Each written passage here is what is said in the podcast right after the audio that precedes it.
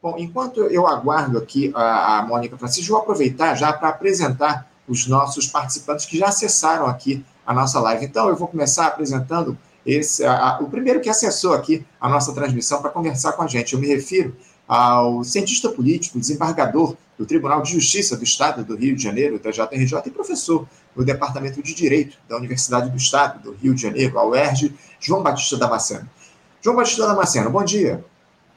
Bom dia, Anderson. Bom dia, os, os, os, que assistem o programa Faixa Livre. Prazer mais uma vez, Anderson, estar aqui para este bate-papo sobre esse assunto tão tenebroso, né, que foi esse imbróglio né, da execução da Marielle nesse dia 14 de março né, há cinco anos, que é uma data muito emblemática, porque, inclusive para a Justiça, porque no dia 14 de março de 1979, último dia do governo Geisel, foi editada a Lei Orgânica da Magistratura Nacional, que deu né, ao Judiciário a estrutura que foi mantida na Constituição de 88, inclusive a Justiça Militar, né, para julgar civis e isentar os militares dessas truculências que praticaram.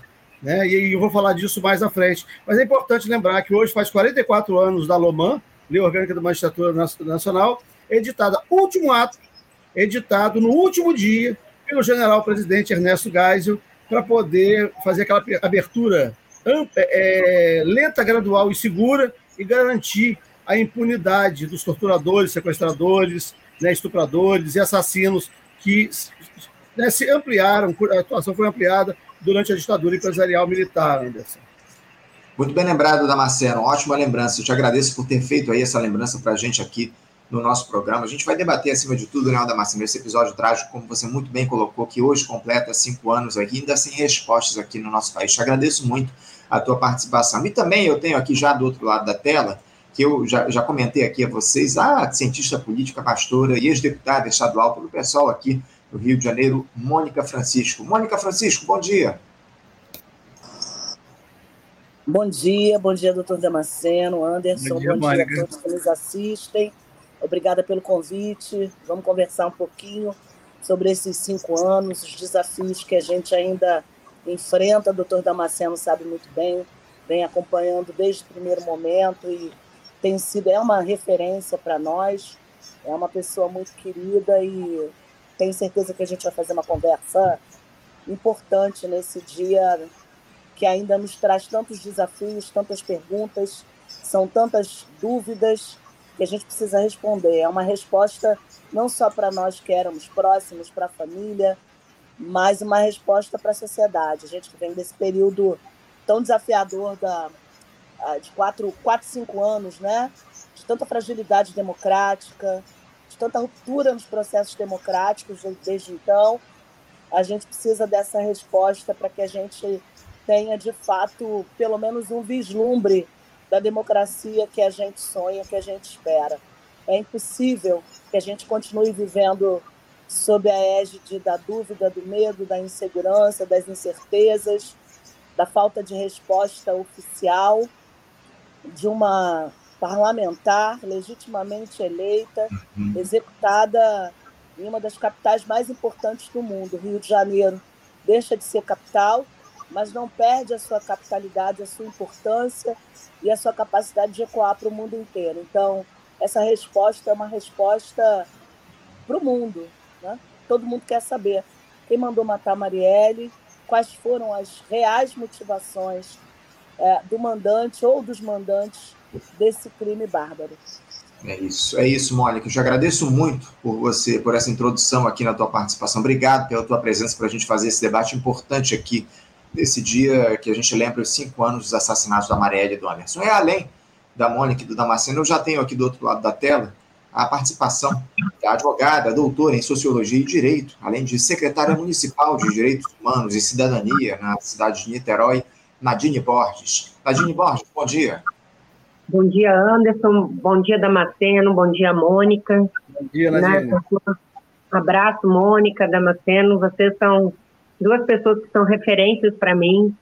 E num dia que nem hoje, assim, é, é um dia muito triste. É um dia que a gente a gente lamenta, a gente ainda chora, mas ao mesmo tempo a cidade amanheceu, a cidade do Rio de Janeiro amanheceu com diversas praças, com flores, com mobilização, porque talvez diante de um crime tão bárbaro, o mais necessário nesse momento, obviamente, é cobrar né, o Poder Judiciário para que a gente encontre, né, dentro da investigação também quem foram os mandantes desse crime, mas, sobretudo, é importante que a gente não perca a memória da Marielle Franco, a memória do Anderson Gomes, o significado de uma de nós que se dedica à política, que se dedicou à política, à militância, ao ativismo, à defesa dos direitos humanos, ter sido brutalmente assassinada. Esse crime sem resposta, ele é, de certa forma, uma ameaça a todas as mulheres pretas, a todas as mulheres que estão na política.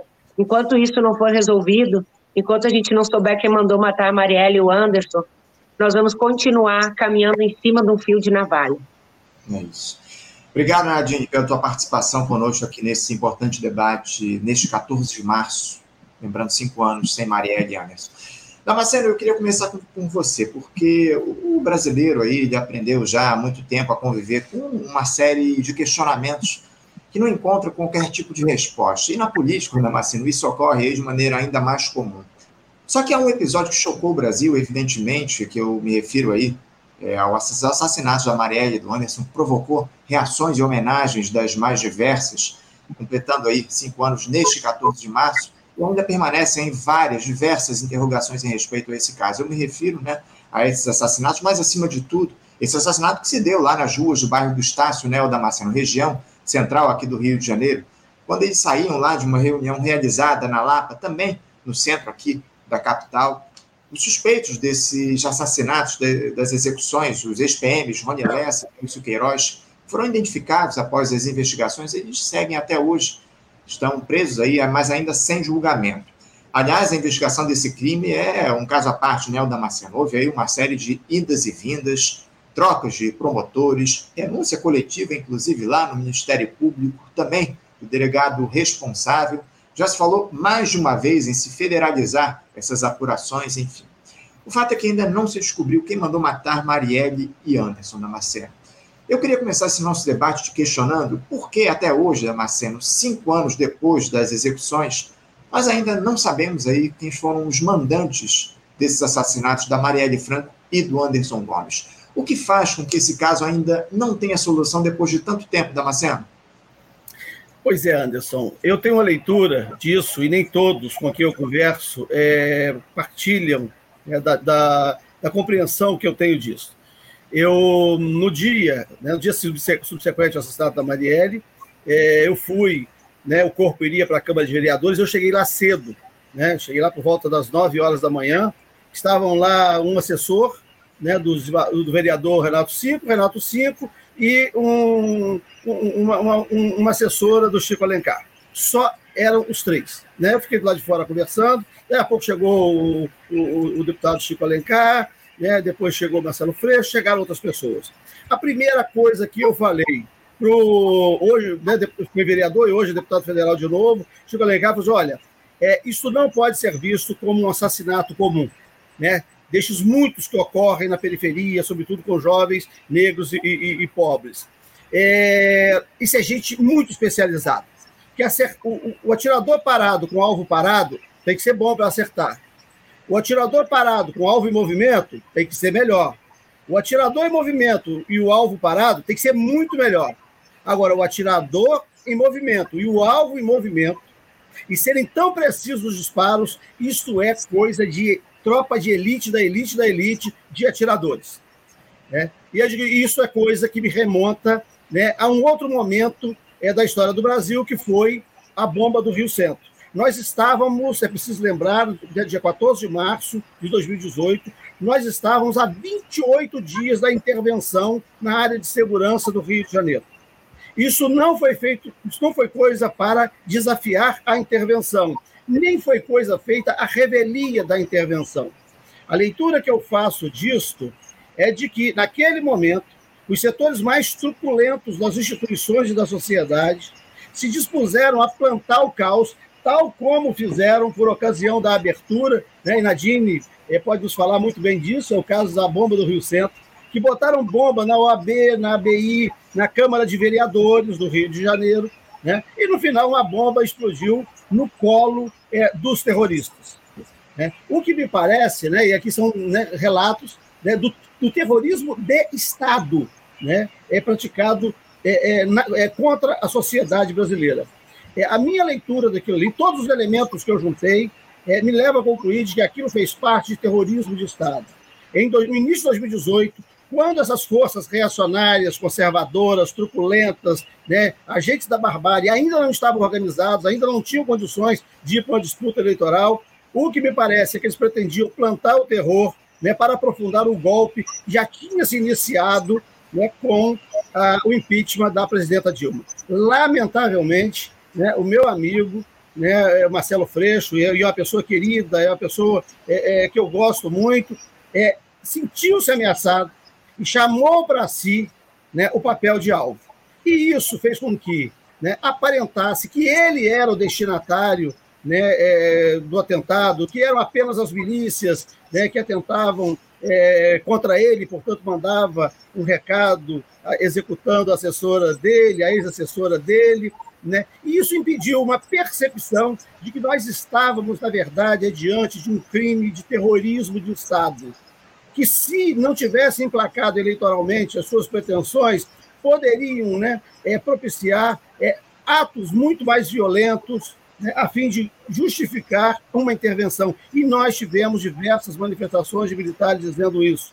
Né, que estava sendo feito no Rio de Janeiro a intervenção podia ser estendido a todo o território nacional. Tá? Assim como né, essas ideias golpistas não pararam, né, no dia 8 de janeiro deste ano, né, se né, o presidente Lula né, e o ministro da Justiça, Flávio Dino, tivessem decretado uma GLO, uma garantia da lei e da ordem, os militares teriam ocupado o Brasil e não teriam saído de lá. Né? Felizmente, né, o tirocínio do ministro é, Dino, né, ao invés de decretar uma GLO, né, decretou intervenção na polícia, na área de segurança do Distrito Federal, e com a polícia militar resolveu a questão né, e impediu que os militares, é, em nome da lei, com garantia no decreto de GLO, né, assumissem o, o, a esplanada dos ministérios o, e os palácios e permanecessem por lá. Então, a minha leitura é de que a execução da Marielle é, não foi, foi coisa, claro, foi coisa executada pela milícia. Né?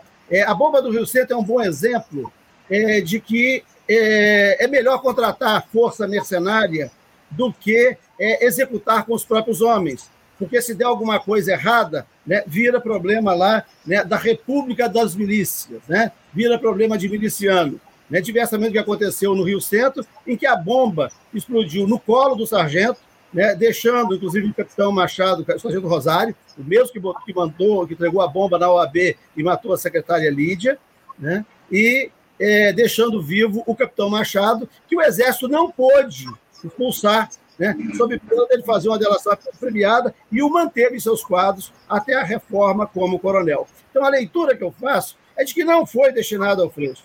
Né? O, meu amigo né, Marcelo Freixo. Isso é uma coisa muito maior e que visava algo muito maior né, para aterrorizar a sociedade e implantar um projeto político, tal como fizeram né, no final dos anos 70 e início dos anos 80, quando não queriam é, apiar do poder. Estes grupos nunca foram responsabilizados, né, esses grupos suculentos, a linha dura da, da, da, é, é, nunca foi responsabilizado, tá? e por isso permaneceu né, nas instituições e continuam a nos assombrar e assombrar a democracia. É preciso lembrar que o general Heleno era capitão, ajudante de ordens do general Silvio Frota, o ministro do Exército, que tentou um golpe no presidente, do general presidente Ernesto Geisel, porque era contrário né, à abertura política. Então, acho que nessa leitura, se nós fizermos uma leitura histórica, nós vamos ver que a coisa é muito mais é, é, profunda e que esses grupos selvagens, bárbaros, é, é, estão permanentes e têm projetos né, contra a sociedade, contra o povo brasileiro, contra as instituições republicanas né, e contra a democracia. E Marielle, né, naquele momento, né, é, foi vitimada né, por um atentado é, dessa ordem. Então, Anderson, essa é a minha leitura, né, e eu, eu, eu, eu não preciso que concorde comigo, não. Né? Eu, eu, eu, tenho lido isso, eu tenho buscado compreender isso e não encontro outra saída. Mas, de antemão, eu afasto é, qualquer recado né, que poderiam estar dando é, ao deputado Marcelo Freixo. Até porque, se quisessem atingi-lo, né, teria meios menos sofisticados né, e mais fáceis, mais fáceis, meios mais fáceis né, é, para mandar um recado para ele ou até mesmo né, atingi-lo. A situação é muito complexa e nós não podemos abrir mão de exigir a reparação disso e buscar saber né, é, quem estava no, nos comandos da área de segurança e quem se omitiu na regular apuração, tá? A fim de que a sociedade possa é, ter ciência né, destes que são os inimigos né, do seu é, é, civilizado, é, é, é, da sua civilizada convivência, Anderson. Né? Desculpa se eu falei muito, mas é que a questão me parece realmente complexa. Não, sem dúvida alguma, há uma complexidade enorme em relação a todo esse quadro da Macedônia, até por conta das perguntas que ainda estão aí sem respostas em relação a esse episódio. Obrigado aí pela tua primeira participação, Damasceno. Ó, vocês, ó, a Mônica Francisco, ela voltou aqui para a nossa transmissão, ela tinha caído. Mônica, eu queria dirigir essa, essa pergunta para você agora, porque nesses cinco anos aí suspeitou-se do envolvimento de políticos como mandantes dos assassinatos, tá? um ex-vereador aqui do Rio de Janeiro, também de milicianos, até a família Bolsonaro já esteve aí no rol de suspeitos dessas execuções. Só que das muitas linhas de investigação, ô Mônica, nenhuma delas foi conclusiva até aqui, pelo menos ao que sabemos. Você também acredita que esse caso, o, o Mônica, ainda não foi esclarecido porque há gente grande envolvida? Olha, Anderson e todos que nos assistem aqui, doutor Damasceno, Nadine, acho que a introdução do doutor Damasceno dá uma pista para nós, né? Concordo é, com quase 99% do que ele diz, porque nós temos no Brasil ainda muita aversão ao que a gente pensa como Estado democrático de direito, né? Ainda há muita aversão à democracia, ainda há muita resistência à normalidade democrática, isso né, já trazido nessa linha temporal pelo doutor Damasceno, desde a década de 80, com o evento né, criminoso, criminoso contra a democracia e a sociedade brasileira do Rio Centro, até o 8 de janeiro. Né? Então, essas pistas, sem falar no golpe institucional de 2016 que impeachment a presidenta Dilma, né? sem contar em outros atos que a gente vem, sem contar né, a, a, o evento da Covid-19, como ele foi tratado nesses últimos anos por quem estava no poder, por esse grupo miliciano, um grupo que é afeto a atos extremamente antidemocráticos. E é óbvio que a gente desconfia que há pessoas com muito poder envolvidas. É, e, e, pegando um gancho na fala do doutor Damasceno, a, o refinamento desse crime ele demonstra a presença de elementos muito específicos. Não há pessoas amadoras envolvidas nesse processo. Há pessoas com muito poder, gente com muito poder, com muita aversão pela democracia, com muita resistência à normalidade democrática, com muita resistência à presença do que a gente chama de povo, porque democracia é o governo do povo, né? o poder exercido né? incondicionalmente pelo povo, é isso que a gente sonha, né? que a gente tenha, ainda que uma democracia representativa, representatividade de fato, esses grupos poderosos são completamente avessos a esse processo. Então, não há dúvida que há muitos nós a serem desatados e que esses nós têm nome, têm cargos, têm poder, têm ingerência em setores importantes da República Brasileira, desde o judiciário até as polícias, né? É, militares e civis. Eu não tenho dúvida que grupos armados, marginais ao Estado, milicianos, como nós chamamos, estão envolvidos aí. Nós tivemos muitos eventos, eu quero chamar de evento, né, com, com, propositadamente, nós tivemos muitos eventos, eu diria, se não suspeitos, muito singulares. Né?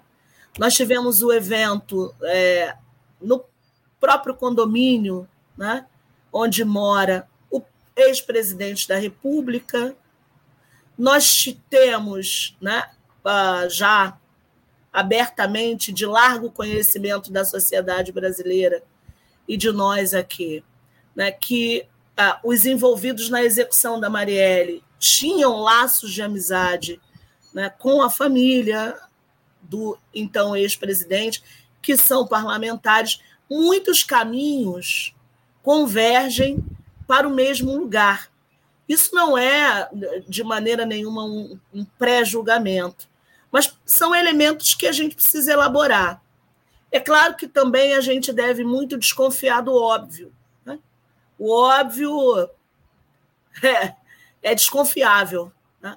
Os sábios já nos orientam nesse sentido. Quando há muita obviedade, a gente deve desconfiar.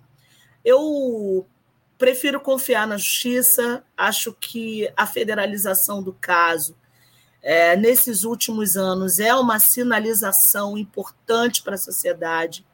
Importante, acho que a Nadine traz um elemento né, de é, extrema importância, que é a insegurança para nós que somos mulheres políticas, né?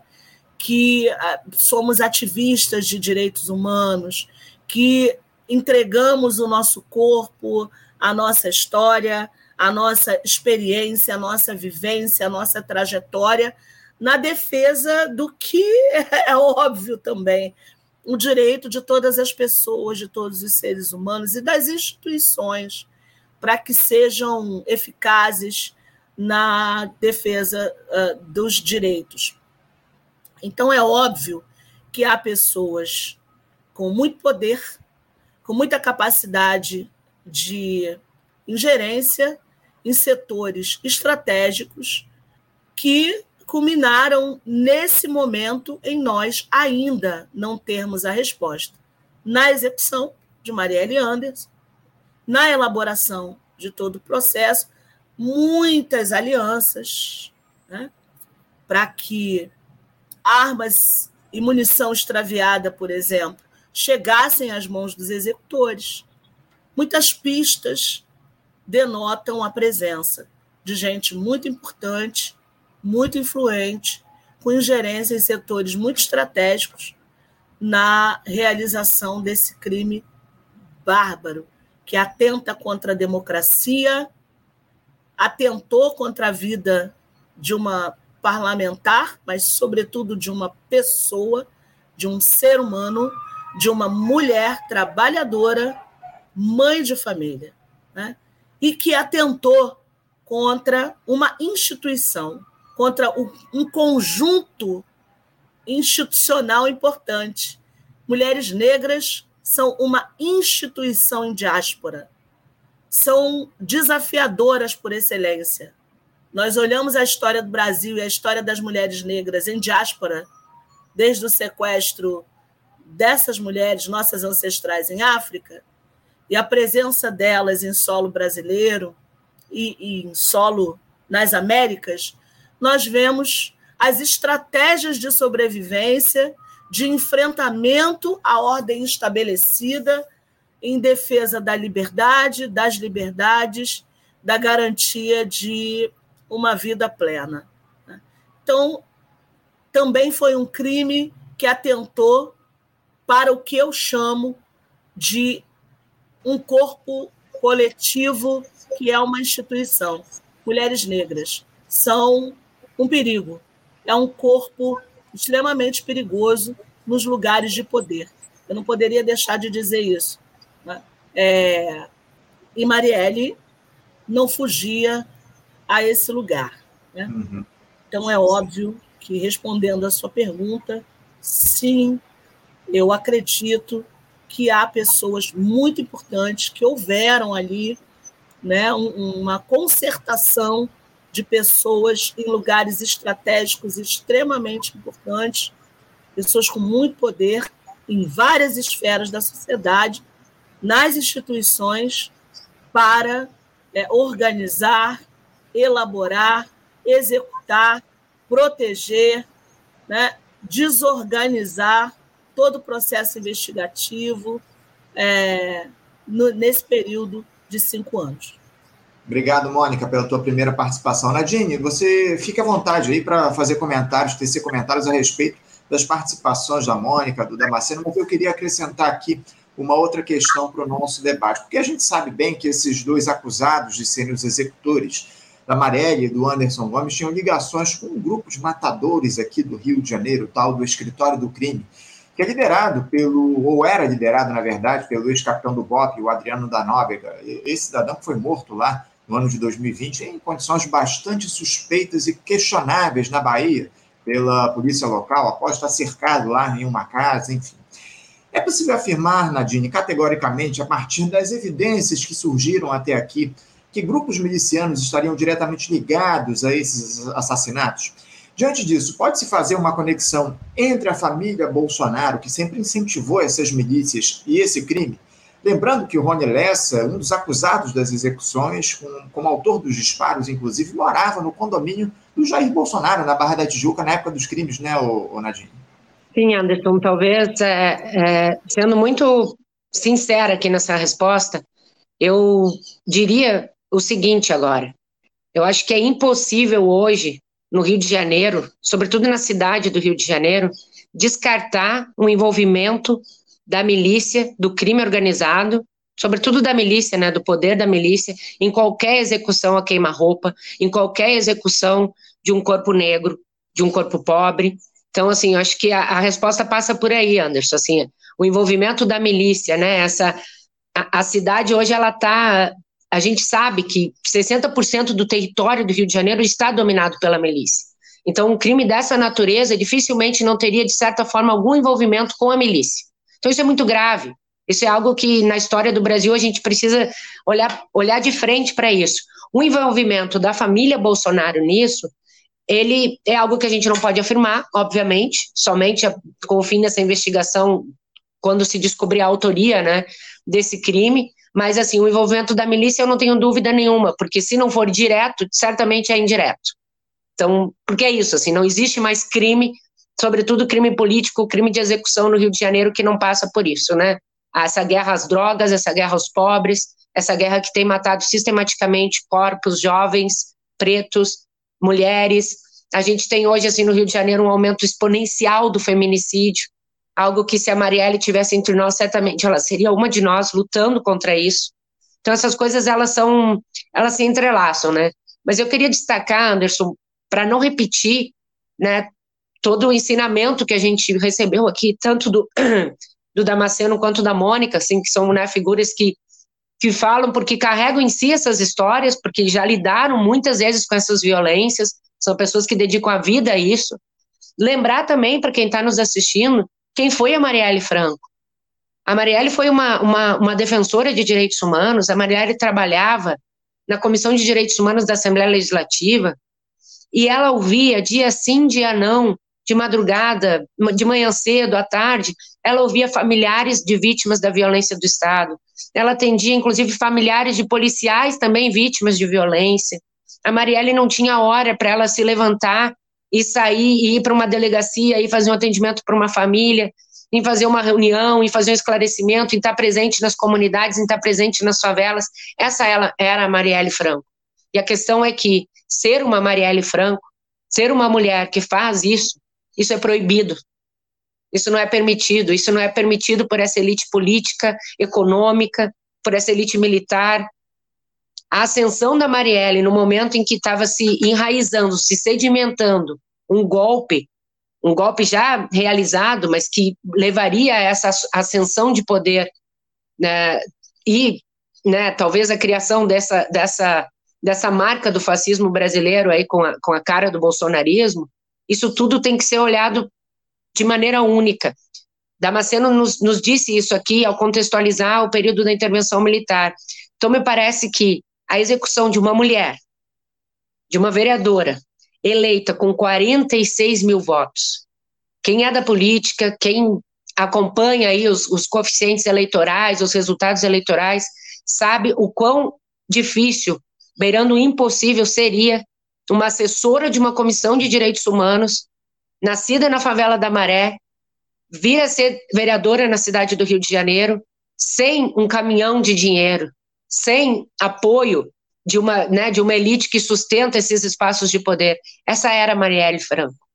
E ela foi executada a queima-roupa porque estava assim mexendo com aquilo que toda política, todo vereador, toda vereadora, toda deputada, Mônica sabe disso, todo parlamentar tem o direito e a obrigação de fazer, o dever de fazer.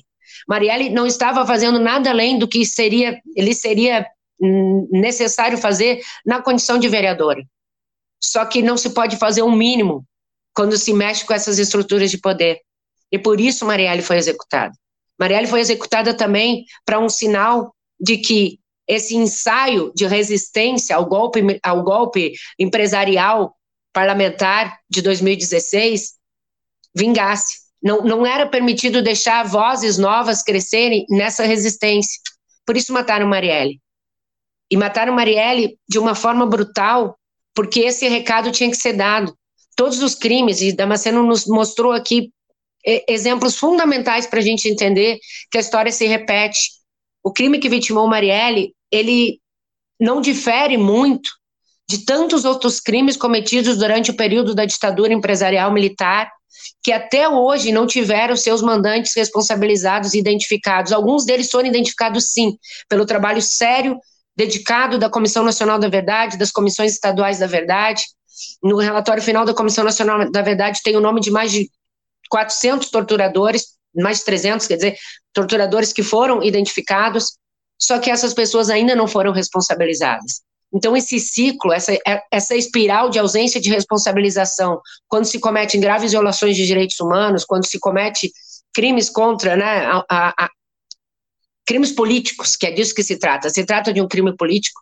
Então, a gente vive hoje com uma dívida histórica que, enquanto nós não sanarmos, Enquanto nós não identificarmos e responsabilizarmos aqueles mandantes dos crimes da ditadura, a cadeia de comando precisa ser responsabilizada. Tampouco bastaria que nós conhecêssemos o mandante sem ver todo esse, esse mosaico apresentado, que é essa cadeia de comando que está por trás de um crime político dessa natureza.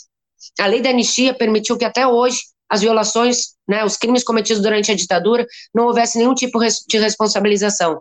Outra, outra coisa fundamental, Mônica, Damasceno, Anderson, outra coisa fundamental, e esse cuidado da família, do Instituto Marielle Franco, da Ordem dos Advogados do Brasil, da Comissão de Direitos Humanos da OAB, enfim, tantas instituições que estão acompanhando de perto essa investigação, com toda né, o, o, esse véu de sigilo que existe sobre ela, é importante a gente estar próximo e acompanhando, porque nós também temos na história do Brasil um fenômeno de silenciamento, de esquecimento e até de destruição de provas. Não é possível, com o investimento que o Estado do Rio de Janeiro tem na área de segurança pública, que é um absurdo de tão alto que é, na área de tecnologia, câmeras de segurança, tecnologia da informação, serviço de inteligência, não é possível que não que aquelas câmeras na, na região ali da estátua estivessem desligadas no dia. Isso não é aceitável. Isso não é aceitável, assim, do ponto de vista político, uma cidade como o Rio de Janeiro, que investe tanto, o estado do Rio de Janeiro, que investe tanto nessa tecnologia, nessa inteligência, nesse discurso, né, de, de monitorar as pessoas o tempo inteiro, como que exatamente naquele momento, naquele dia, essa inteligência não funcionou? Essa inteligência não funcionou a serviço e a pedido de alguém. E é esse alguém que precisa ser identificado e apresentado à sociedade. Obrigado, Nadine, pela tua primeira participação aqui, pela tua primeira intervenção nesse nosso debate. Damasceno, uh, mais uma vez também fique à vontade aí para falar a respeito do que Nadine e Mônica disseram, mas eu queria te questionar o seguinte: como é que se classifica a atuação dos órgãos de investigação nesse caso até aqui, Damasceno? Porque, como eu disse lá atrás, houve mudanças aí de todos os tipos nesse inquérito, recentemente, inclusive, modificações profundas no Ministério Público daqui do Rio de Janeiro após a recondução do Luciano Matos ao comando da Procuradoria-Geral de Justiça, enfim, tentativas de federalização, afastamento de delegados. Você observa falhas aí que a gente possa identificar efetivamente nessa difícil investigação até agora, Damasceno? Pois é, Anderson. É, nós que acompanhamos é, as questões pela mídia, é, e, e, e, quando não estamos é, diretamente conectados às ocorrências, nós acabamos tendo versões do que se está fazendo. Né? Então, o, o que aconteceu na delegacia, por que, que o delegado originariamente, que originariamente apurava, é, é, ganhou uma bolsa de estudo para estudar na Itália, sem ter pedido bolsa alguma, é, o que aconteceu que o governador de então né, o Wilson Witzel, é, se desentendeu com o presidente da República, né, eles que eram tão ligados, o que, que aconteceu ali que de repente é, se tornaram inimigos, né? E o que aconteceu no Ministério Público?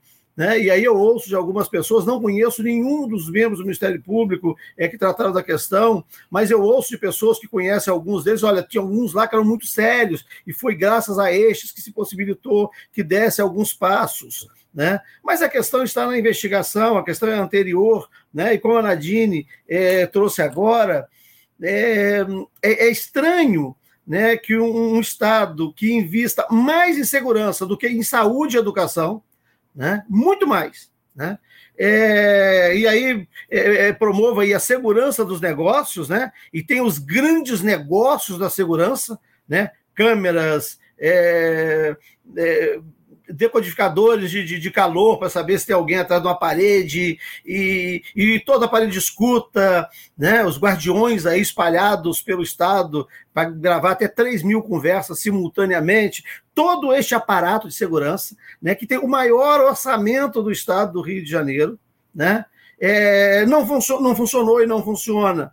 E naquele caso específico, a Nadine, Nadine trouxe uma questão muito, muito relevante, que é a questão das câmeras é, de monitoramento desligadas no exato trecho em que ocorreu aquela execução. Né? É, se uma câmera, se duas câmeras estão desligadas e não tem recurso para as duas, pelo menos uma tem que estar é, ligada. E quem fica naquele prédio, e não é um prédio pequeno, é um prédio enorme, né? ali perto do Sambódromo, né? que nos espiona é, a todos, né? se tem um conjunto de câmeras num trecho, e num trecho vital, que é um trecho de passagem entre o centro da cidade né? e, e, e a Tijuca, né? e, e, né? e segue, né, é, é para outras regiões da cidade, é, aquele trecho ali não poderia estar, é, é, ter todas as suas câmeras é, desligadas. Então, o que temos aí, na verdade, é um conjunto de interrogações, né, e que as ilações nos permitem concluir que a questão é muito mais complexa do que uma mero, um mero recado né, para o parlamentar né, que trabalhou com a Marielle. Eu era amigo da Marielle, né? e, e, e vi, né, como a, a, a, Mônica nos trouxe aqui, eu vi o crescimento da Marielle. Né? Eu, eu conheci a Marielle na casa do Iuca, é, muito antes do Iuca ser candidato a vice é, prefeito do Marcelo Freixo, né? E com aquela simpatia, né? Com, né? Com, com, aquele fair play da Marielle, e nós ficamos amigos, né? Uma semana antes da execução, eu estive com a Marielle, estava num, num encontro e todo mundo tinha é, iPhone, né? Só eu tinha é, smartphone e ela também. Aí lá pela cena, e ela me viu carregando, aí ela veio dar uma cena, você é o único aqui que tem smartphone. Eu digo assim, olha, para você ver onde é que a gente está. Aí ela falou assim, eu também, o meu está descarregando, me empresta o seu carregador, né? E aí eram os únicos dois. E aí ficamos brincando com essa coisa de que nós dois éramos os únicos que, tinha, é, que tínhamos smartphone, quando todas as outras pessoas do local é, estavam com iPhone e ela não tinha como pedir carregador de outra pessoa. Então eu conhecia a Marielle, eu conversava com a Marielle, eu tinha, né? E via esse crescimento da Marielle. E aí é bom lembrar disso. A Marielle tinha sido designada pela Câmara de Vereadores observadora da intervenção. Né? Ela se tornou um alvo né, é, da intervenção, assim como a OAB, a ABI, né, e o, um vereador de esquerda na Câmara de Vereadores é, foram alvos, e as bancas de jornal, né, foram alvos no final dos anos 70 e início dos anos 80 por aqueles né, que queriam né, impedir o processo de abertura política. Né? A Marielle foi é, o primeiro alvo. A Marielle é a dona Lídia da OAB. Né? É a pessoa que ocupava um lugar importante, que estava no processo de crescimento, e a dona Lídia, ela era, ela era secretária da OAB, ela não era secretária né, do presidente da OAB. Ela era a pessoa da interlocução com os movimentos sociais, né? ela que fazia a agenda do presidente é, Seabra Fagundes, naquele momento né, de ruptura né, da, da relação do Estado com a sociedade, em que a OAB, que o Raimundo Fauro né, tinha é, sido designado o interlocutor da sociedade civil com o governo. Né? Então, o, o, o Seabra é, representava esse papel é, no Rio de Janeiro. E a dona Lídia foi destinatária né, dessa bomba, assim como Marielle foi. Tá? estes setores atrasados, esses setores da truculência, da violência, eles se organizaram e conseguiram o seu intento, né? que foi é, é partir para a eleição de 2008 de 2018 e se sagrar é, é, né, se sagrar vitoriosa. Essa turma conseguiu sagrar é, vitoriosa. Não fosse isso, outros expoentes poderiam ser alvos a fim de plantar o terror, né, para depois é, prometer é, a segurança. E eu acho que é bem emblemático isso, né? Quando nós direcionamos a atenção para os executores, nós precisamos pensar quem foram os mandantes, quem, quem projetou esse tipo de coisa. E aí tem, uma, tem, um, tem um elo aí. Quem pode ter sido intermediário entre quem projetou né, é, este tipo de ação e quem poderia executar esse tipo de ação né, na República das Milícias. Quem pode ser o elo né, entre milicianos, entre uma inteligência, entre aspas, né, e estes órgãos de execução? Tá? Eu acho que essa resposta não é muito difícil de, de, de saber. Né?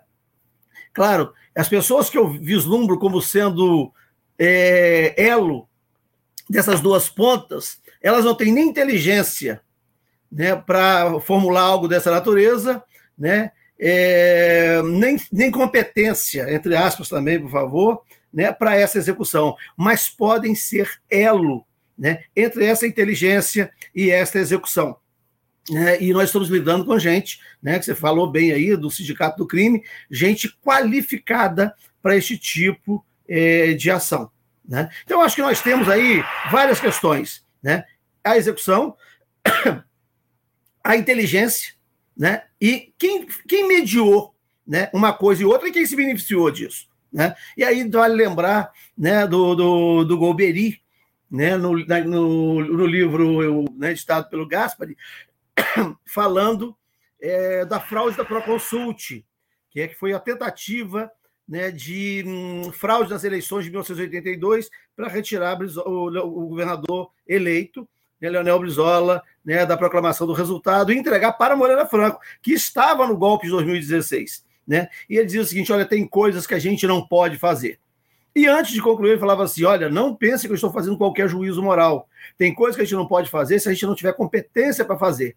Tá? E fraudar aquelas eleições, eles não poderiam fazer porque eles não tinham competência para fazer aquilo direito. Isso está, depoimento textual do Golbery, tá? num daqueles livros né, é, sobre a ditadura, editado pelo Gaspari. Então, eu acho que o, o que nós tivemos aí é que esses grupos aprenderam né, de que eles não tinham competência suficiente para fazer aquilo, tal como não tiveram na fraude do Proconsult.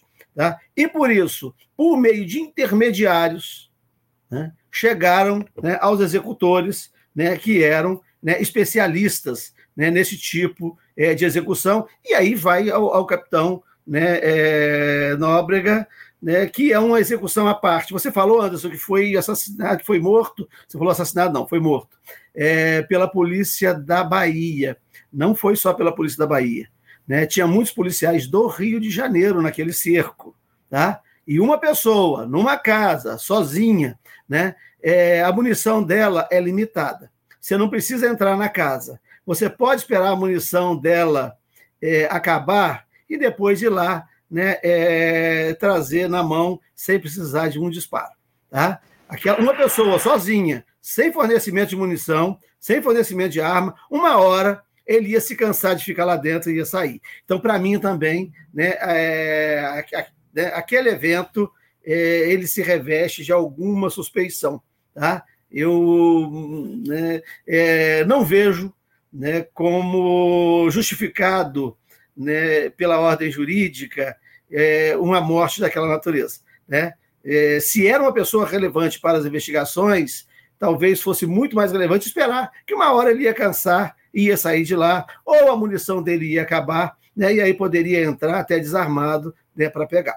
Né? Então, eu acho que nós temos muitas perguntas e, e, e, e, que talvez não tenhamos respostas, como não tivemos em outras situações. Mas o fundamental é não encerrar a questão né, como sendo uma questão menor, né, é praticada por um grupo local né, que não gostou de um discurso da Marielle, por exemplo. A coisa pode ser muito mais complexa, e pode continuar nos assombrando, assombrando a democracia, né, como nos trouxe aqui né, a Nadine né, e, e a Mônica, né, que, que, que, tratam, né, que, que, que nos é, desvelam é, a atuação destes grupos, hoje não só no Rio de Janeiro, mas no Brasil, né, e que nos põe todo, todo põe a civilidade, põe a civilização né, é, em xeque. Então, acho, Anderson, temos, temos muitas perguntas e poucas respostas até agora. Daí, essa é a questão, Damasceno. Precisamos aí de todas essas respostas que seguem aí para essas perguntas que estão no ar. Mônica, eu, eu queria te questionar a respeito do seguinte: a, a Marielle ela recebia muitas ameaças na época em que ela era vereadora aqui do Rio de Janeiro. Ela chegou a se queixar com vocês a respeito de alguma dessas ameaças de maneira mais específica? Havia algum tipo de temor por parte, por parte dela aí com relação à integridade física? Como é que era esse diálogo dela com vocês, assessoras, naquela época, onde começava a surgir, a ganhar corpo o bolsonarismo aqui no Brasil? Alguns meses antes, inclusive, houve a intervenção federal aí na segurança pública do Rio de Janeiro com os militares, né, Mônica? Sim, Marielle foi designada relatora da Comissão eh, de Acompanhamento da Intervenção eh, Federal na Segurança Pública do Estado do Rio de Janeiro. É, pela Câmara Municipal, né, embora o município não tenha a prerrogativa ah, do cuidado né, da, da, da, gerência, da gestão sobre a segurança pública, o histórico né, da Marielle, a experiência que a Nadine trouxe aqui muito bem, né, é, deu a ela essa é, prerrogativa de se tornar relatora da comissão de acompanhamento da intervenção até porque a Marielle tinha é, e era uma referência para muitos setores é, sociais, muitos movimentos, muitas instituições nesse tema. Então, ela se torna relatora da comissão que iria acompanhar a intervenção.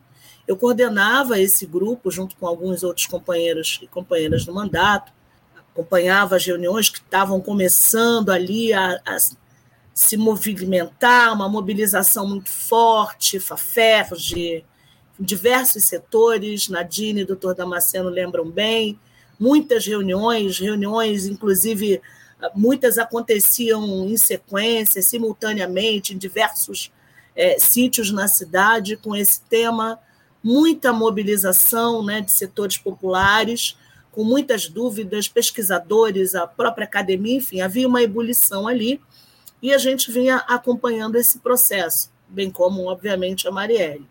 E por que eu estou falando isso? Porque, mesmo sendo relatora da comissão que acompanharia é, a intervenção militar né, na segurança federal, na segurança pública aqui do estado do Rio de Janeiro, no âmbito do município, não havia ameaças, não haviam ameaças anteriores e não havia ameaça naquele período. Não havia nenhum tipo de menção a ameaças. Né?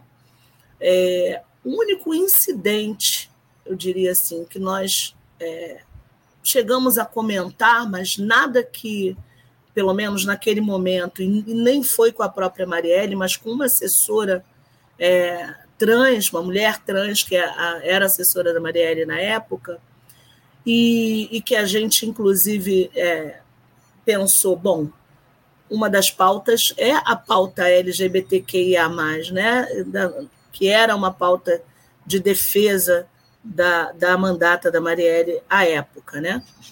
E uma tentativa de intimidação dessa assessora. Né? Mas nós não linkamos isso a nenhum tipo de ameaça maior. Não foi uma ameaça mas foi uma intimidação. E a gente colocou na conta de uma LGBTfobia que é, e a gente viu, isso aumenta no Brasil. Né? O Brasil é o país que mais mata pessoas trans. Então, se a gente olha e pensa em algum incidente, algum evento, a gente pensa nele. Nenhuma ameaça, nenhum tipo de temor direto, né? É, até porque como a Nadine falou, a Marielle era alguém que tinha essa experiência, tanto na escuta muito ativa dos casos, como no acompanhamento né, de casos gravíssimos, de situações tensas. Estivemos em muitas situações tensas. Né? Nós três aqui poderíamos elencar várias. Várias. De extrema tensão, né? É, no acompanhamento das violações de Estado. Então, não havia nenhum tipo de ameaça franca, aberta à figura da Marielle ou a qualquer tipo de ação ou assessor ou assessora, a não ser esse incidente em que a gente coloca na conta da LGBTfobia, da aversão é, a pessoas trans que o Brasil demonstra. Então, não havia né, é, nenhum tipo de, de ameaça que nós possamos, e nem que Marielle houvesse mencionado, nenhum momento, inclusive tanto a, a sua própria família, sua ex-companheira, né, é, nunca relataram nenhum tipo, mesmo nos momentos mais tensos, antes até né, é, de Marielle assumir o seu mandato parlamentar, em exercício do seu mandato parlamentar, nós não conseguimos identificar, nem mencionado por ela, nem que nós tenhamos tido qualquer conhecimento de ameaças, ou veladas ou diretas, a Marielle Franco. Entendo, entendo. Nadine, é, eu queria voltar a falar aqui nesse, nesse nosso debate a respeito dessa lógica das milícias que a gente começou a tratar lá atrás.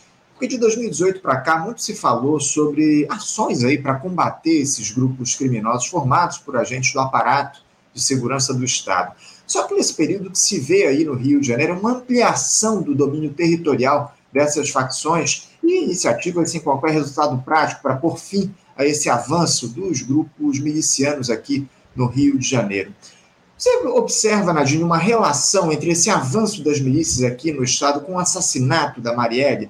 Só para lembrar, a Marielle foi assessora durante muitos anos do ex-deputado Marcelo Freixo, que foi relator da CPI das milícias na LERJ, mandou para a prisão muitos policiais corruptos envolvidos com esses grupos, e a Marielle também combatia essas milícias enquanto vereadora. Você avalia, o, o Nadine, que há aí uma conexão, de repente, entre esse assassinato da Marielle e o avanço das milícias aqui no Estado? Anderson, eu não tenho...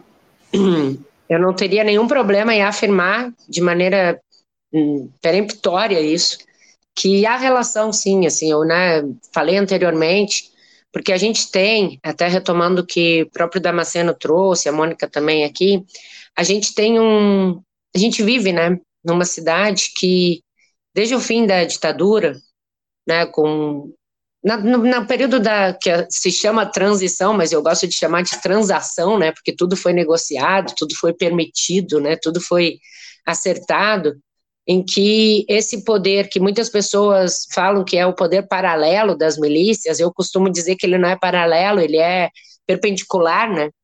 Porque ele atravessa todas as estruturas do Estado. Hoje, a, esse, esse poder, essa, essa instituição milícia, ela está presente no judiciário, ela está presente no executivo, ela está presente no legislativo, sim, ela está dentro da estrutura do Estado hoje.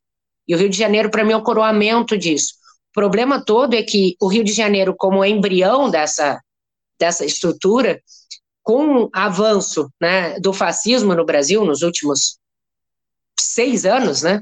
Os últimos seis anos, a gente pode dizer, eu acho que isso, assim, essa estrutura, ela, ela extrapolou os muros do próprio Rio de Janeiro, assim, a gente hoje vive num contexto de muita violência, um contexto muito perigoso, uh, de sobrevivência mesmo, sobretudo das pessoas pobres e pretas, porque é disso que se trata, assim.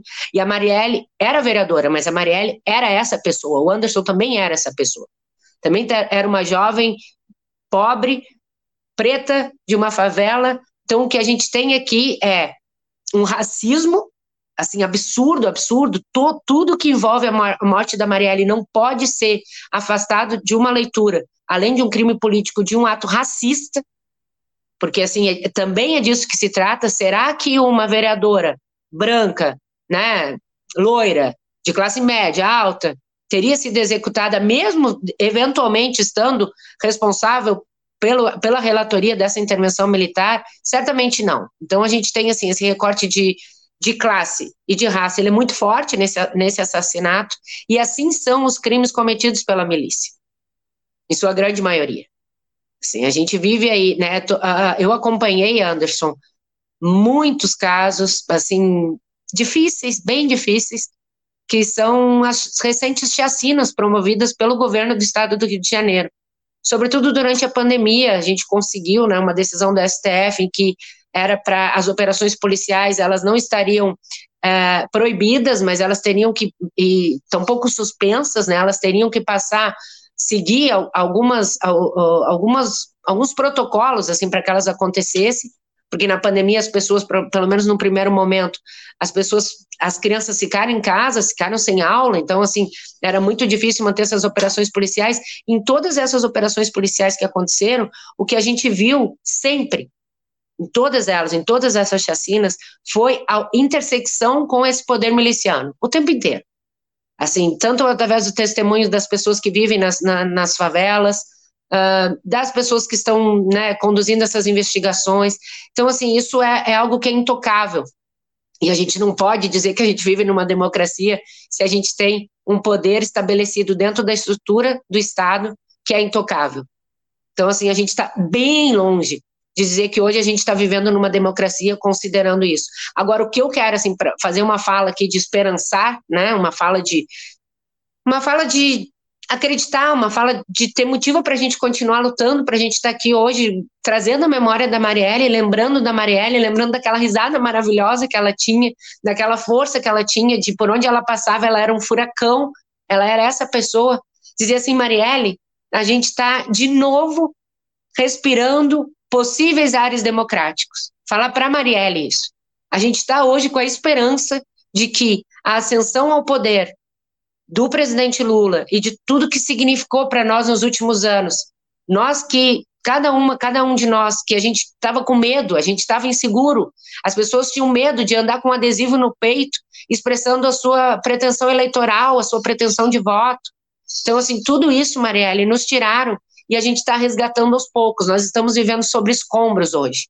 Mas eu espero, sinceramente, que esse, essa, esse novo horizonte democrático hoje apresentado para nós possa fazer com que o crime que matou, o crime político, racista que matou e vitimou a Marielle e o Anderson Gomes, seu motorista, naquela fatídica noite de 14 de março, que isso seja esclarecido por esse governo.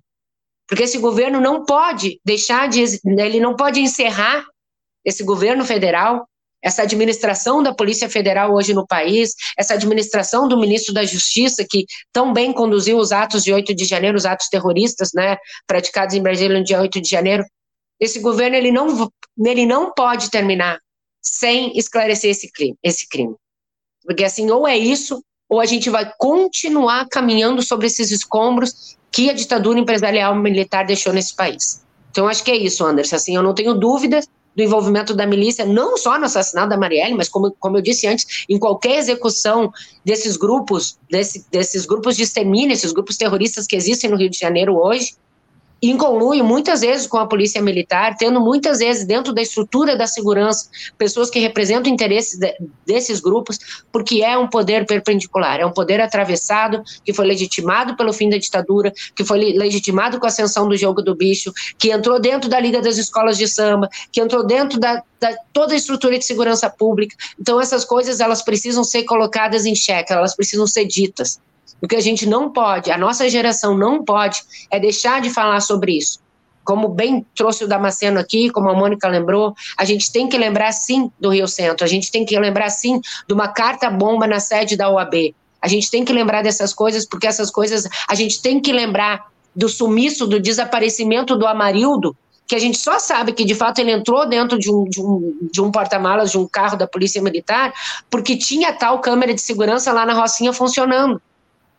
E aí, mesmo com o funcionamento dessa Câmara, a gente não se desvendou esse crime. Por isso também que não basta a gente olhar sobre um aspecto da investigação, ou só sobre a tecnologia, ou só sobre o assassinato do Antônio da Nóbrega, porque aquilo ali foi uma queima de arquivo, gente, uma criança de cinco anos, se contarem para ela a história, como disse o Damasceno, que tinha uma pessoa sozinha dentro de uma casa e chegou vários policiais e essa pessoa foi executada, isso não é aceitável, assim, não, isso não é aceitável.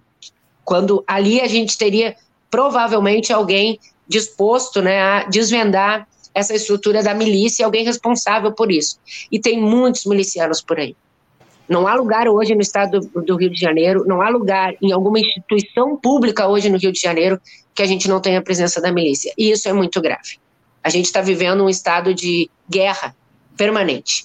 Então, assim, enquanto, enquanto essas coisas perdurarem, não há governo com ares democráticos de passar por, possíveis de passar por cima disso. Então, eu espero sinceramente que se tenha uma força-tarefa com o governo Lula, né, com a própria prefeitura do Rio de Janeiro hoje, né, tem pessoas que a gente consegue dialogar e conversar, que a gente consiga passar por cima dessa estrutura tão, tão, tão enraizada de tanta violência praticada pelo governo do estado do Rio de Janeiro, tendo, né, como arma a estrutura da segurança pública nesse estado. É isso, André. É, é, o que todos nós esperamos e cobramos, né, Nadine, que esse, esse governo Lula tenha aí uma ação efetiva no que diz respeito ao as respostas aí que a gente busca para o caso das mortes da Marielle e do Anderson Gomes. A gente precisa que esse crime seja elucidado. E justamente nesse sentido, Damasceno, houve a instauração desse inquérito aí pela Polícia Federal por ordem do ministro da Justiça e Segurança Pública, Flávio Dino, para investigar esses assassinatos da Marielle e do Anderson. Você acha que isso pode, pode ter um efeito prático, ou Damasceno, ajudando a esclarecer esse caso? Ou cinco anos depois é, seria aí mais uma tentativa ou uma iniciativa aí para inglês ver, para que o governo Lula tente mostrar que está comprometido o esclarecimento dessas execuções. A PF pode auxiliar, de fato, na busca por respostas para essas execuções tanto tempo depois, o Damasceno, e, e, e ainda colocando aí nessa conta todos os interesses que estão envolvidos, que você levantou lá na tua primeira resposta sobre os possíveis executores ou os mandantes desse assassinato? Pois é, Anderson, nós temos um problema aí das competências. Né? É claro, se há algum, né, algum indício participação né, de agente público federal, né, é, e aí tem uma coisa, né, de, de civil, né, do funcionário público federal, né, é, isso pode ser apurado na esfera federal. É, o que não deve haver, o que tal, talvez não possa haver, é uma, super, uma sobreposição de investigações. Né?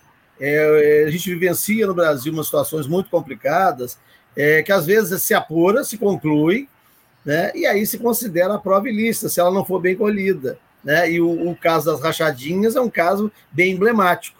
Né? O Supremo manda o caso para a Justiça Estadual do Rio de Janeiro, porque o, o ex-deputado estadual e, e, e, na época, senador, quer dizer, ainda senador, é, é, não tinha mais o foro por prerrogativa de função, chamado foro privilegiado, porque não era mais deputado estadual, a coisa volta, vai, evidentemente, é, para a justiça comum, para a primeira instância, o juiz apura, coleta as provas, aí vem né, uma decisão, diz que não poderia ser do primeiro instância, tinha que ser da segunda, e todas essas provas se perdem e o processo fica esvaziado de prova. Então, essas questões, essas nuances das competências num país federado, é, elas precisam ser observadas. Né? Claro que pode ter alguma, é, algum remanescente que, que cabe à União apurar, que cabe à Polícia Federal apurar. Tá? Mas a regra é que deva, essa apuração deva ser no âmbito estadual. E houve, na época, uma tentativa de federalização né, do crime. Eu não sei se seria melhor ou se seria pior, né? mas isso não aconteceu. O crime não foi federalizado a ponto de ser é, investigado, apurado é, no âmbito federal. Tá? Então, eu não sei a que se destina especificamente esse inquérito, o que né, é, dessas ocorrências é, hum, né, vai, vai, ficar agora a cargo da apuração da Polícia Federal. De qualquer forma, não deve haver, não, não pode haver, segundo a ordem jurídica, é, sobreposição das investigações. E se é de competência de um, o outro não pode investigar, sob pena do que coletar, né, é, acabar é, não, não, não sendo válido. Então, eu, eu, eu vejo com muito problema isso, decorridos cinco anos, né, muita coisa se perde. Né? É, um crime se apura, né, que a, a Mônica e a Nadine falou bem dessa questão da periferia, dos jovens pretos, pobres, das mulheres é, na periferia, é, que são invisibilizadas, né, a violência contra as mulheres e, e violências de todos os tipos, né, é, são desconsideradas, são invisibilizadas. Eu conheço profundamente a Baixada Fluminense. Né? Eu vivi, convivi, andei, né? e só de magistratura, advoguei, é, e só como juiz, eu fui juiz 18 anos na Baixada Fluminense. Três anos em Magé e 15 em Nova Iguaçu. Eu conheço todos os personagens que atuam né, na, na, na, na Baixada Fluminense. Nunca me aproximei. Né? Eu os conheço. Né? É, talvez eles não me conheçam, talvez não saibam né, meu nome completo, mas eu os conheço, porque eu, eu, eu, eu tive uma andança atenta né, pela Baixada Fluminense. Este rapaz que é apontado como miliciano é, lá em Belfor Roxo agora, é, cujo nome aparece aí, né? É, eu, em 2008 eu era juiz eleitoral e ele foi candidato e foi o mais votado, tá? É, não assumiu, é, mas na eleição seguinte, em 2012, lançou a mulher em Nova Iguaçu, né? E aí e a, e a mulher foi eleita também com a margem, uma ampla margem de votos. É, a Nadine nos traz a questão é, da, da, da, desse alargamento da milícia. Eu, eu, eu, busquei entender isso. Desde quando começou essa autorização né, de agente do Estado né, de, de fazer as execuções? Né? Está lá quando a polícia, o Departamento Federal é, de Segurança Pública, comandado pelo general Amaury Cruel, criou um grupo de homens autorizados a matar, e depois o governador é, é, condecorou, já não era mais Distrito Federal aqui, já tinha estado virado do Estado do Guanabara, o governador Carlos Lacerda condecorou os homens de ouro da polícia. E foram esses homens de ouro que deram origem a esses grupos. Então, esses grupos não são é, alheios ao Estado, eles são marginais à ordem jurídica, tá? mas eles são grupos paraestatais. Não há grupo de extermínio que não tenha um agente público é, é, é, junto. Seja participando, seja protegendo, seja encomendando. Não há grupo de extermínio sem agente público no meio. E agente público de qualquer esfera de poder, de qualquer instância de poder. Então, isso, na verdade, não, não são grupos alheios ao Estado. Isso são grupos paraestatais que o Estado criou que o Estado, né, e que se ampliou durante a ditadura empresarial militar. E a Nadine traz a questão quando fala do, do, do, da escola de samba. Né? O bicho da escola de samba é um bom exemplo de onde a ditadura militar se meteu. Né? Os velhos bicheiros ligados à velha ordem, né, ligados a, a, políticos menores do PTB, ligados a, a políticos populares, eram né, bicheiros de bairro, eles foram assassinados.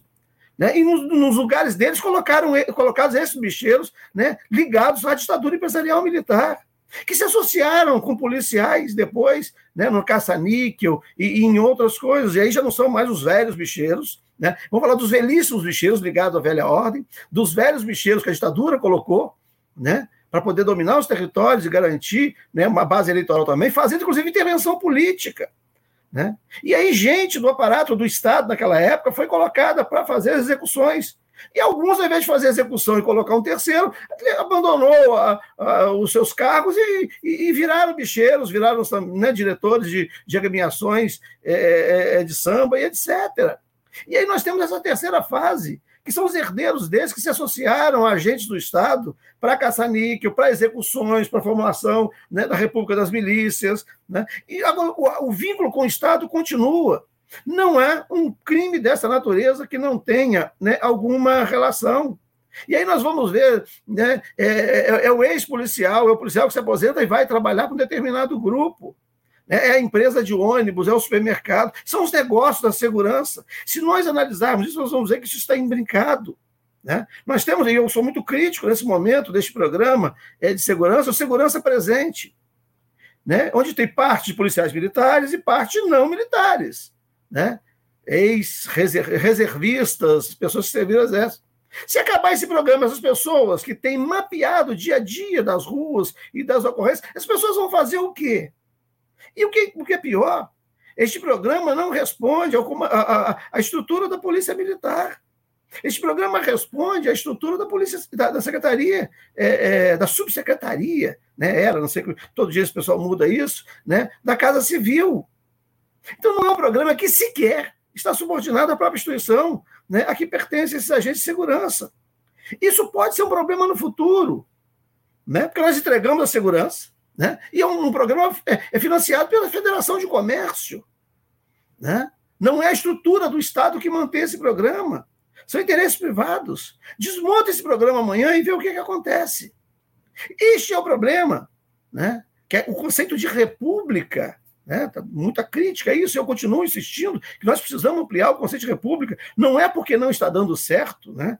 Estão se apropriando e fazendo mal com o conceito, nós vamos abandonar o conceito. Nós precisamos aprofundar o conceito de república. Que é república? Né? Não pode ter república para alguns.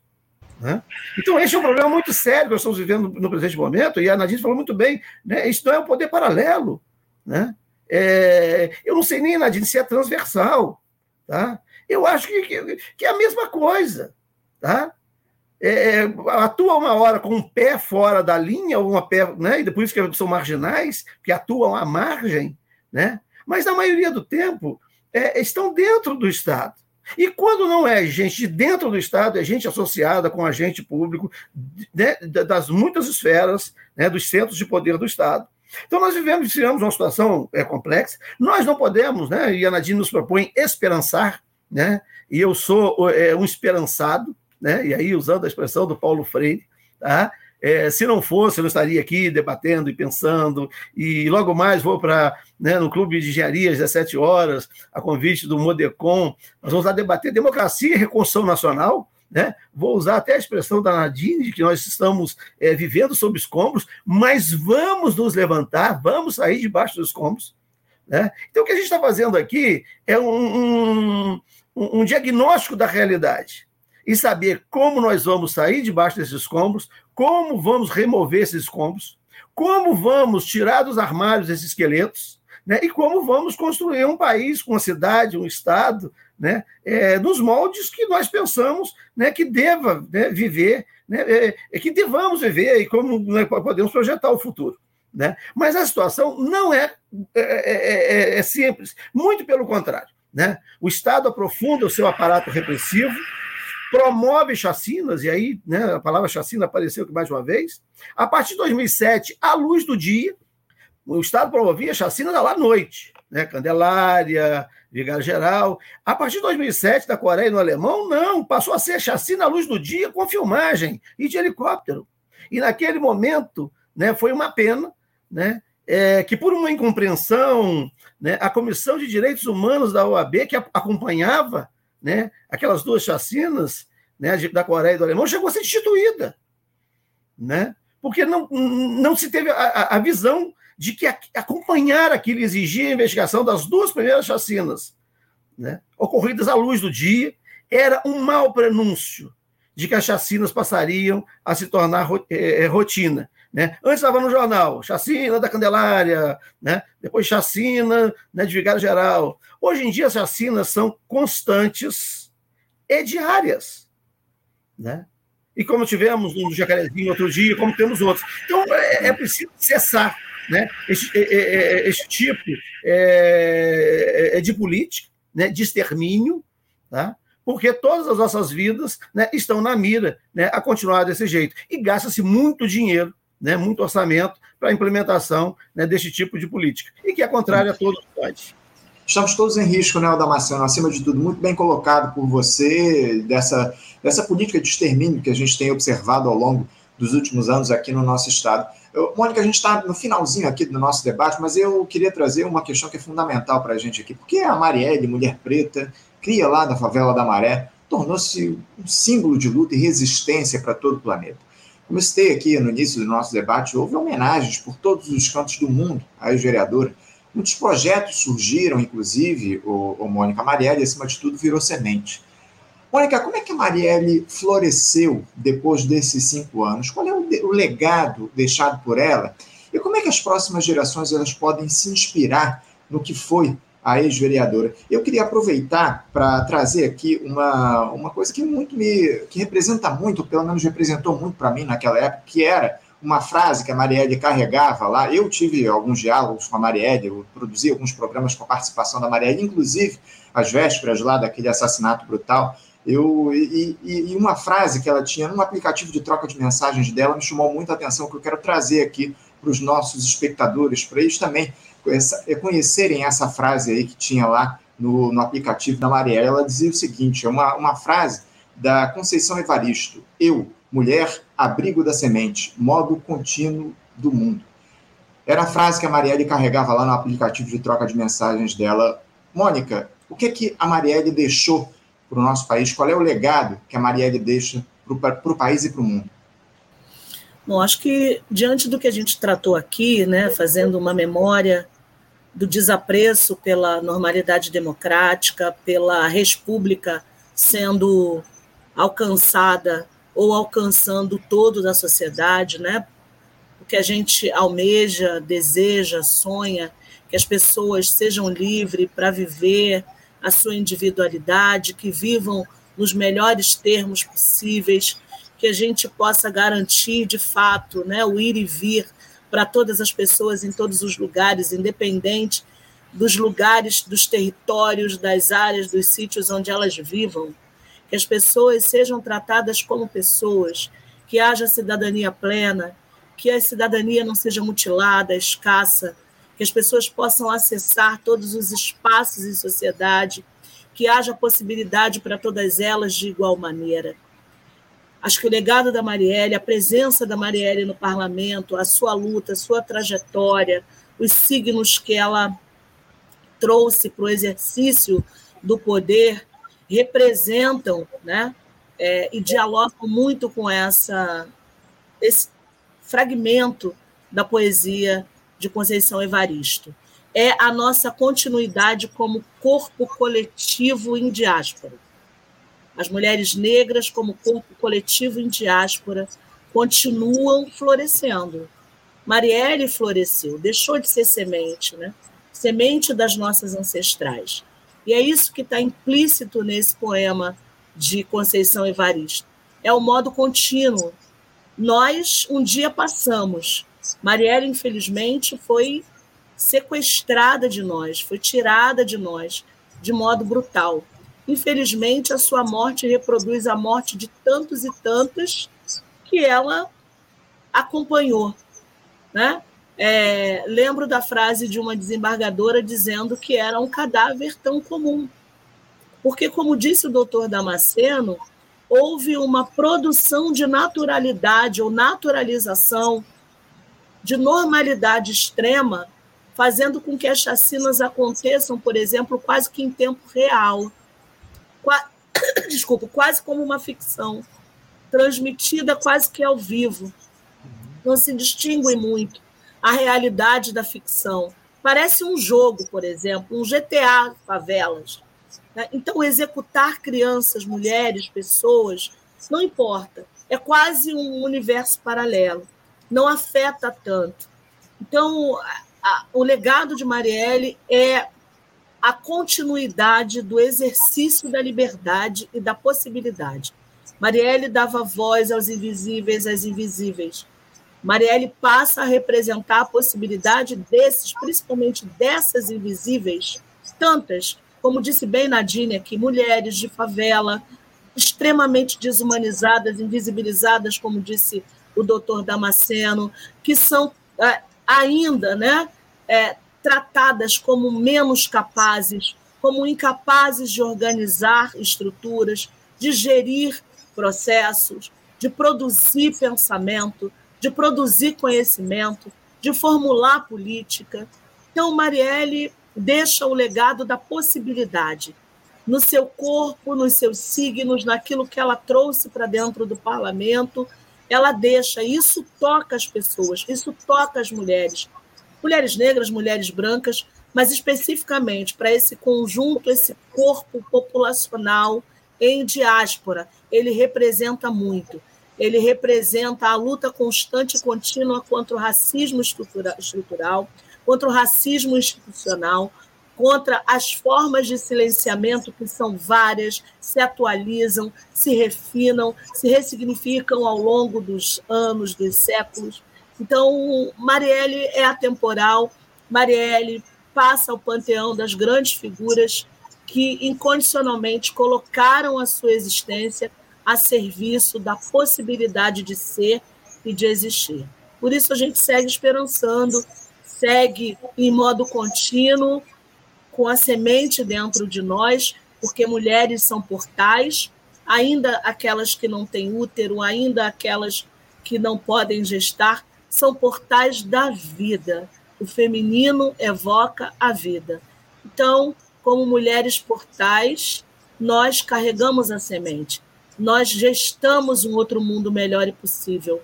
Por isso nós dizemos que na barriga desse mundo, né, colocando o feminino, né, atrelando o feminino ao nosso mundo, né?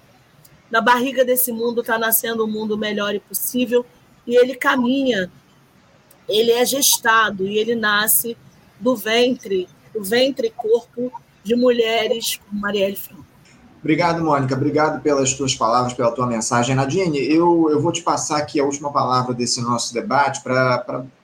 Você fica à vontade também para falar sobre o legado da Marielle, enfim, sobre as questões que a gente trouxe aí últimas, nesses últimos questionamentos, mas eu queria te questionar a respeito do seguinte. O debate sobre direitos humanos e violência política no Brasil, Nadine, avançou, de fato, após os assassinatos da Marielle e do Anderson, como também foi prometido naquela época. Você enxerga avanços em relação a esse debate dos direitos humanos aqui no Brasil, da violência política, ou pouco se fez na tua avaliação? E uma última pergunta. Você acredita que depois de cinco anos a gente ainda vai ter respostas a respeito de quem foram os mandantes dos assassinatos de Marielle e Anderson Nadine? Anderson Nadine, desculpe, é, eu, eu vou precisar sair, porque eu estou indo para a missa de cinco anos da Marielle. Então, eu quero agradecer imensamente pelo convite, deixar um beijo enorme para a Nadine, para o doutor Damasceno, que são duas grandes referências para nós, que militamos há tantos anos, que acreditamos na justiça. Muito obrigada Obrigado, mais uma vez. Muito obrigada Obrigado. e um abraço para todos. Obrigado, Mônica, pela tua participação. Um bom dia para você, um abraço forte e até a próxima. Anderson, nós vivemos hoje, é, na minha opinião, assim, eu acho que não há muito o que comemorar em termos de direitos humanos nesse último período. Assim, a gente vive hoje uma crise de eficácia dos direitos humanos. É como se direitos humanos já não significasse quase nada para as pessoas na sua vida cotidiana, porque nós estamos sim vivendo sob escombros, né? Então, nesse momento, essas coisas parecem não fazer sentido. Eu acho que cabe a nós, e quando a gente falou aqui muitas vezes, né, desse poder da milícia, do significado da milícia, às vezes as pessoas estão nos assistindo, nos escutando e pensam assim, ah, mas eu onde eu moro, a milícia não, não me atrapalha muito, ou eu não tenho uma relação direta com a milícia. Todos nós temos. A, a milícia é responsável pela venda de casas, pelas vendas de lotes, pelas vendas de terrenos, pelo acesso das pessoas à internet, pelo acesso à luz. Assim, essas coisas básicas que a gente tem na cidade que a gente vive, isso tudo está hoje sob controle desse poder. Então, assim, não há muito que se comemorar, não, Anderson. Na minha opinião, não houve avanços, houve retrocessos. Retrocessos, assim, que talvez demore muito tempo para a gente resgatar isso, para direitos humanos ser algo que tenha, de fato, eficácia na vida das pessoas, né? Na relação da sociedade, na relação das pessoas com poder público, né, nessa mediação entre Estado e cidadão, porque é disso que se trata, assim, a, a linguagem, ela, ela foi muito prejudicada, assim, há muita discriminação. Nos últimos anos, nós que somos defensoras e defensores de direitos humanos, nós somos discriminados pelo que a gente faz, esse lugar de fala, ele é sempre visto como um lugar que não, não merece qualquer acolhida, né? Essa, essa ideia atrelada que direitos humanos é para defender bandidos. Então, assim, eu acho que essas coisas, assim, a gente andou para trás. E tudo aquilo que se destrói, né, demora muito tempo para se reerguer.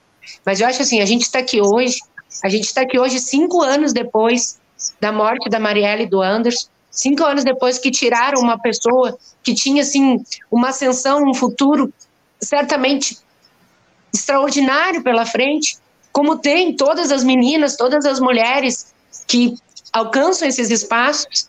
E hoje nós temos a Mônica acabou de sair, mais uma de nós aqui com também, né, com essa trajetória, com esse brilhantismo, com uma vida dedicada à luta. Eu acho que assim, o que a gente precisa fazer hoje, talvez em memória da Mari, o que a gente deve fazer hoje, a partir de hoje, é não deixar todos os dias das nossas vidas de conversar com uma criança e dizer para ela quem foi a Marielle Franco, o que envolve a morte da Marielle Franco, para que as futuras gerações possam enfrentar esse poder miliciano instituído, esse racismo instituído e essa fragilidade da nossa democracia. Se as futuras gerações não garantirem a democracia, ela continuará sob risco, como nós vivenciamos recentemente e ainda estamos vivenciando. Então, eu quero encerrar pela memória da Marielle, pela memória do Anderson, agradecer muito, muito, muito pessoas como Damasceno, como Mônica, como o programa Faixa Livre, que não deixam isso cair no esquecimento, mas sobretudo agradecer aquelas pessoas que a gente sabe que sempre são as pessoas que mantêm a luta na linha de frente, que são os familiares das vítimas da violência. A gente tem o Instituto Marielle Franco hoje, que dá vazão a isso. A gente tem hoje a irmã da Marielle Franco como ministra da Igualdade Racial, que isso tem algum significado nas nossas vidas. A gente tem a mãe a filha, a Luiara, a Marinette, pessoas que né, conduzem isso, e a gente tem hoje uma vereadora que faz um trabalho assim extraordinário na Câmara de Vereadores, que é a vereadora Mônica Benício, que abriu mão de muita coisa, inclusive né, da sua carreira profissional naquele momento, e hoje ela é a, a, tradutora de tantas vozes na Câmara de Vereadores do Rio de Janeiro. Então eu quero assim dedicar também a nossa participação aqui à vereadora Mônica Benício, ao que ela representa na justiça que nós todas queremos uh, pela morte da Marielle Franco. Então, eu quero agradecer, Anderson, é, é muito difícil para a gente, assim, o Damasceno falou, né, da, da, reunião lá do carregador de celular com a Mari, um dia antes da noite, eu tenho ainda hoje a, a, troca de mensagem que eu fiz com ela, que a gente combinou alguma coisa que a gente ia fazer sobre, né, estratégias da política, conversas, o último diálogo que eu tive com ela foi 24 horas, menos de 24 horas antes da morte dela. Então, assim, é muito forte para nós saber que uma de nós foi executada por ser uma mulher política, por ser uma mulher que desafia essa estrutura de poder patriarcal, machista, misógina, mas sobretudo o caso da Mari, que não foi só isso, o caso da Mari foi um crime político, mas também foi um crime de racismo. Então, em memória da Marielle Franco, sigamos, esperançamos Damasceno. Depende de nós, há, há pouco tempo, faz pouco tempo que nós podemos falar, como nós estamos falando hoje no programa, como esse. Assim, é muito recente na história da humanidade essa conquista para as mulheres. Então, que a gente consiga atravessar esse período, sair desses escombros, né, e respirar ares democráticos e descobrir, de fato, quem foram os mandantes da morte de Marielle e do Anderson Gomes. Muito obrigada, Anderson. Muito obrigada, Damasceno, pela oportunidade de estar aqui com vocês. Um beijo. Eu que agradeço, Nadinha, a tua participação. Sigamos, acima de tudo, cobrando aí que a justiça, que as autoridades tragam respostas para essas perguntas aí que a gente colocou. Quem mandou matar Marielle e Anderson e por quê? Já são cinco anos sem respostas e a gente espera que a partir desse governo Lula a gente tenha efetivamente uma investigação que traga aí uma solução para esse caso. Mais uma vez, Jardine, muito obrigado pela tua participação. Damasceno, quero te agradecer também pela tua presença conosco aqui nesse nosso importante debate sobre os cinco anos dos mortos, dos assassinatos, das execuções de Marielle e Anderson. Obrigado por você trazer a tua palavra aqui, as tuas considerações a respeito desse episódio. Te desejo aí um bom dia e deixo um abraço forte também. Bom dia, Anderson. Bom dia, Nadine. Sigamos juntos. Sigamos juntos, acima de tudo. E eu quero agradecer, acima de tudo, aos interespectadores que acompanharam conosco aqui esse debate no dia de hoje. Muito obrigado pela presença de todos vocês, pela audiência de todos aqui nesta terça-feira, num dia muito difícil para todos nós, onde esse assassinato, esses assassinatos da Marielle e do Anderson completam cinco anos sigamos aí em busca de respostas, de uma solução para quem foram os mandantes desse episódio, esse assassinato trágico, desses assassinatos, das execuções da Marielle e do Anderson. Continuamos cobrando respostas para todo esse caso.